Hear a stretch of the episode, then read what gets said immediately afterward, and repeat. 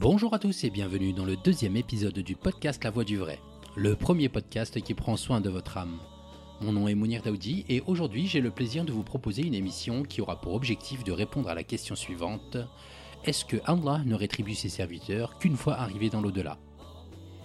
Adrien Zapata traduit pour nous la réponse du cher Mohamed Fawzi El-Karkari. Je vous laisse donc avec la traduction de ce cours et je vous retrouverai à la fin de cet audio pour une minute de débriefing. Comment concevoir que celui qui est le généreux par excellence ne rétribue ses serviteurs qu'une fois ceci dans le delà Le cher Mohamed Fawzi al-Karkari dit Allah Ta'ala dit À Allah appartient l'endroit où le soleil se lève et l'endroit où le soleil se couche, de sorte que, où que vous vous tourniez, là se trouve la face d'Allah. Certes, Allah est immense, wassier et omniscient. Sourate 2, verset 115. Son immensité, exaltée soit sa transcendance, n'est pas une immensité spatiale, à Dieu ne plaise. Plutôt, il est tel qu'il est, sans endroit et sans temps, et sans que nul endroit ni nul temps ne soit exempt de lui. Il est tel que nulle chose n'est exempte de lui, tandis qu'il est exempt lui-même de toute chose. Il n'est directement lié à aucune contingence, sans pour autant qu'aucune d'entre elles ne soit séparée de lui. De ce fait, la réalité de l'orientation vers lui, le tawajjuh, n'est pas une orientation en considération d'une quelconque direction ni d'un quelconque lieu.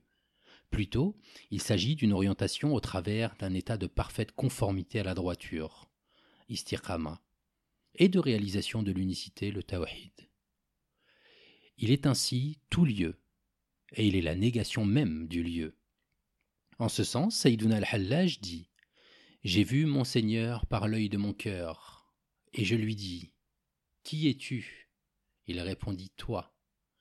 Donc en considération de toi, point de lieu qui soit, et point de lieu où que tu sois. Tu es celui qui engloba l'endroit, du fait que nul endroit ne saurait être là où tu es. Dans mon extinction, le fana, se trouve l'extinction de mon extinction et dans mon extinction je te trouvais, toi. Où que tu te tournes, il est à Qibla. Ne vois-tu pas que tu perçois la lune, quelle que soit la direction dans laquelle tu te tournes? Or, le bien-aimé sallallahu alayhi wa sallam dit Certes, vous verrez votre Seigneur de la même manière que vous voyez cette lune, et vous n'aurez aucune difficulté à le percevoir. Si donc vous avez la possibilité de ne pas vous laisser dépasser, et d'accomplir la prière avant le lever du soleil et avant son coucher, alors faites. Ici, notons bien qu'il réunit dans une même parole la prière et la vision du vrai. De fait, la prière est une lumière. Le vrai, subhanahu wa ta'ala, est la lumière des cieux et de la terre.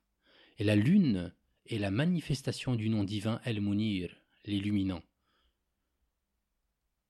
Cela signifie que celui qui se délectera de ces lumières durant sa prière, as-salat, qui n'est rien d'autre que l'établissement du lien, c'est la silat, entre le serviteur et son Seigneur, jusqu'à ce que les illusions du monde physique lui soient effacées, que les formes apparentes et les images du monde créé disparaissent de ses perceptions, et que ne demeure plus à ses yeux que la lumière du Seigneur pardonneur, alors cette prière sera pour lui l'annonce et la bonne nouvelle de la contemplation dans l'au-delà.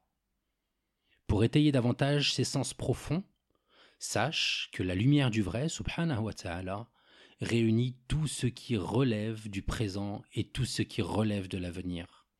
Celui donc qui prétendra que la lumière du vrai ne peut être vue ici-bas aura certes attribué au vrai une limite temporelle, en établissant un temps spécifique durant lequel il pourrait être vu à savoir Yawm al-Mazid.